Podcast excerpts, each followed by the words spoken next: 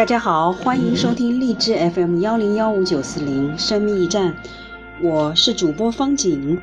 今天我们继续阅读 M. 斯科特派特所著的《少有人走的路：爱之冲突》的分享。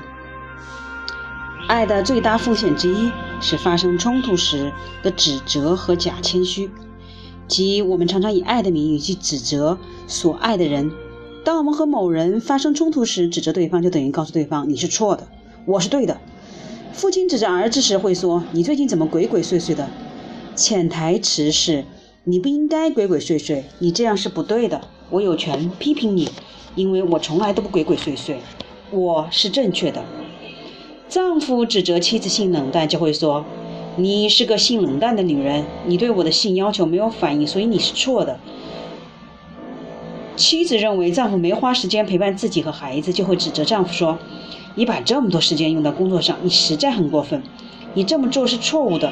尽管我没尝试过你的工作，可我看得很清楚，你应该把精力用在其他方面。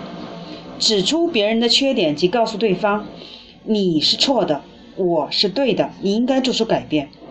这并不是很难做到的事情。批评他人很容易，不仅父母和配偶，人人都可以把批评当成家常便饭。”可是，大多数批评只是出于一时的冲动、不满和愤怒，不但没有启发和教育意义，反而会使局面更加混乱。真正有爱的人，绝不会随意指责爱的对象或与对方发生冲突，他们竭力避免给对方造成傲慢的印象。动辄与所爱的人发生冲突，多半是以为自己在见识或道德上高人一等。真心爱一个人，就会承认对方是与自己不同的、完全独立的个体。基于这样的认识，我们不会轻易的对心爱的人说：“我是对的，你是错的。我比你更清楚怎么做更合理，知道什么对你更有好处。”当然，在现实生活中，有的旁观者的确比当事人更清楚，知道怎么做才合乎逻辑。旁观者也可能拥有更高的道德或批判力。这时候，他们有义务指出问题的症结。因此，富有爱心的人经常处于两难的境地：既要尊重对方的独立性，又渴望给予对方爱的指导。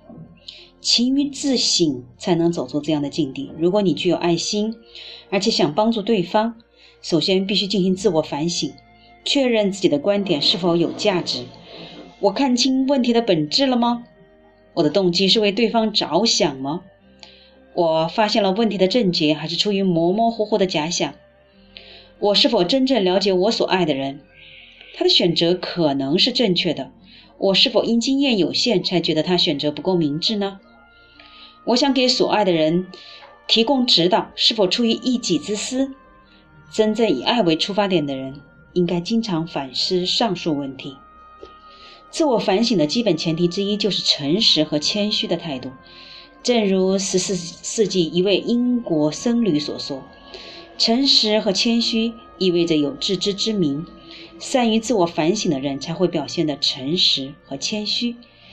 对别人提出批评，通常有两种方式：一种是仅凭直觉就坚信自己是正确的；另一种是经过反省，确认自己有可能正确。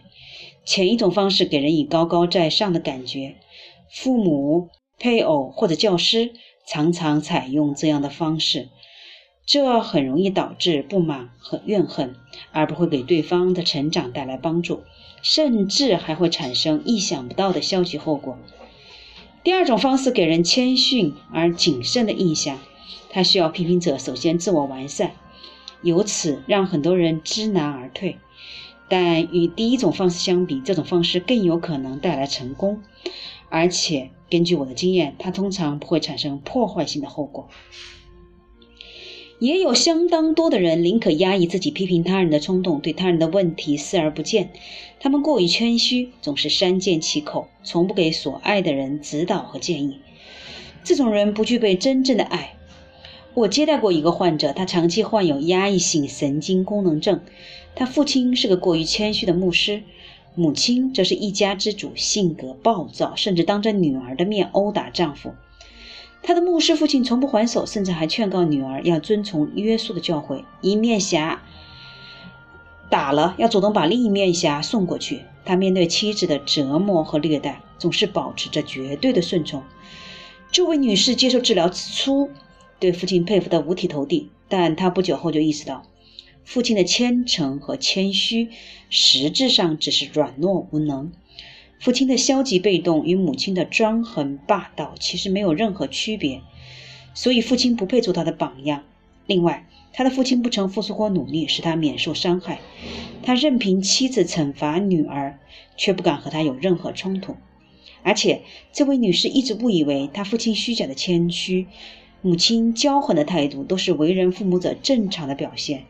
实际上，作为孩子的父亲，该挺身而出时却主动退缩，该给予批评时却缄口不言，该帮助孩子成长时却逃之夭夭，这些完全不是爱的表现。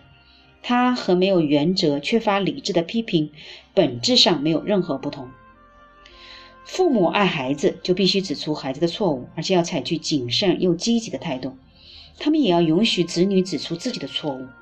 同样，夫妻双方要成就幸福美满的婚姻，也要敢于直面冲突和矛盾，彼此成为最好的批评者和建议者。这种原则对于友谊同样适用。传统观念认为，友谊意味着永不冲突，甚至意味着吹捧和奉承，而不是将对方的缺点一语道破。只有没有冲突的友谊，才能天长地久。但是，以这种原则建立起来的关系脆弱的不堪一击，并不算是真正的友谊。所幸人们对于友谊的实质，如今有了更为深刻的认识。友谊需以爱为出发点，适当的指责和批评是必不可少的润滑剂，这样才能成功构建持久的人际关系。否则，友谊就势必带有失败、脆弱、浅薄的典型特征。冲突或者批评是人际关系中特殊的控制权利，如果恰当的运用，就可以改进人际关系的进程，甚至改变所爱的人一生。如果他遭到滥用，就会产生消极的结果。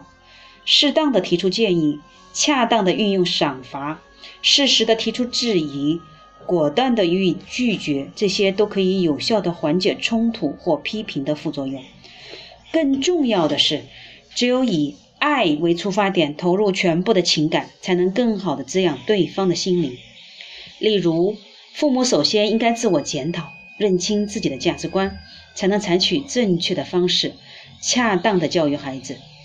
父母也要了解孩子的个性与能力，对症下药的予以教育，否则就可能跟子女长期不和。想让别人听你的话，就要采取对方能理解的语言。想让别人满足你的要求，要求内容就不能超过对方承受的限度。想让对方有所进步，首先就要进行自我完善，这样才能找到沟通的最佳契机和方式。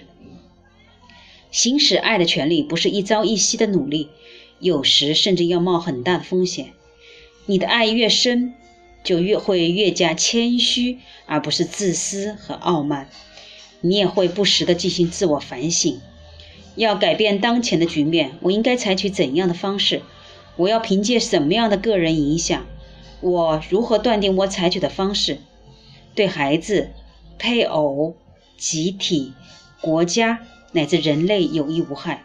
我凭什么认为我的想法正确，可以把意志强加到别人身上？我是否有足够的勇气改变对方？我应该怎样扮演支持者的角色？所有这些都可能使你面临风险。事实上，不少父母、老师或上司做决定时，并不会进行自省，尽管他们能够行使批评的权利，却不具备真正的智慧，也没有足够的爱心，所以他们的努力是徒劳的，甚至导致消极的后果。真正以爱为出发点的人，总是致力于自我完善。让自己具备起码的道德和智慧，然后才会行使批评权。他们深知肩负的责任，爱使他们勇气倍增，敢于面对任何考验。相应的，强大的责任感会使人更加谨慎而沉稳。也可以这样说：唯有真爱带来谦逊和诚实，才能使我们的勇气倍增，使我们在行使权力时游刃有余。也更加接近我们心目中的上帝。好，这一段一口气读完，倒是很有荡气回肠的感觉哦。嗯，我们回忆一下经典的句子：爱的最大风险之一是发生冲突时的指责和假谦虚，即令我们常常以爱的名义去指责所爱的人。真正有爱的人，绝不会随意指责爱的对象或与对方发生冲突，他们竭力避免给对方造成傲慢的形象，勤于自省，才能。走出这种绝境，这种绝境是既要尊重对方的独立性，又渴望给予对方爱的指导。自我反省的基本前提之一就是诚实和谦逊的态度。对别人提出批评，通常有两种方式：一种是仅凭直觉就坚信自己是正确的；另一种是经过反省，确认自己有可能正确。也有相当多的人宁可压抑自己批评他人的冲动，对他人的问题视而不见。父母爱孩子就必须指出孩子的错误，而且要采取谨慎而又积极的态度。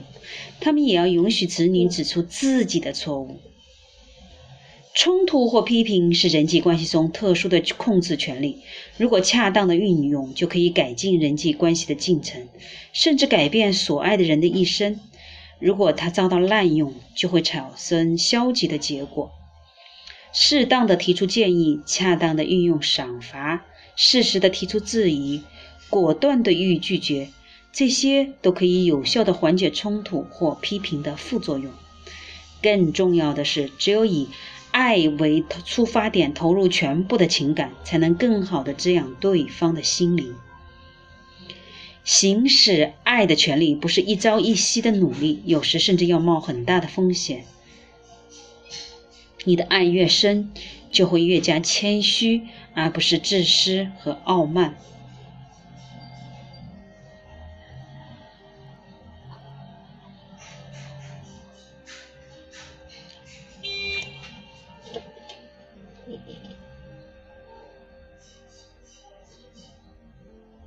真正以爱为出发点的人，总是致力于自我完善，让自己具备起码的道德和智慧，然后才会行使批评权。他们深知肩负的责任，爱使他们勇气倍增，敢于面对任何的考验。好的，各位，您觉得如果这一段对于爱与责任、批评与惩罚有一点感悟？就是我们最大的收获了。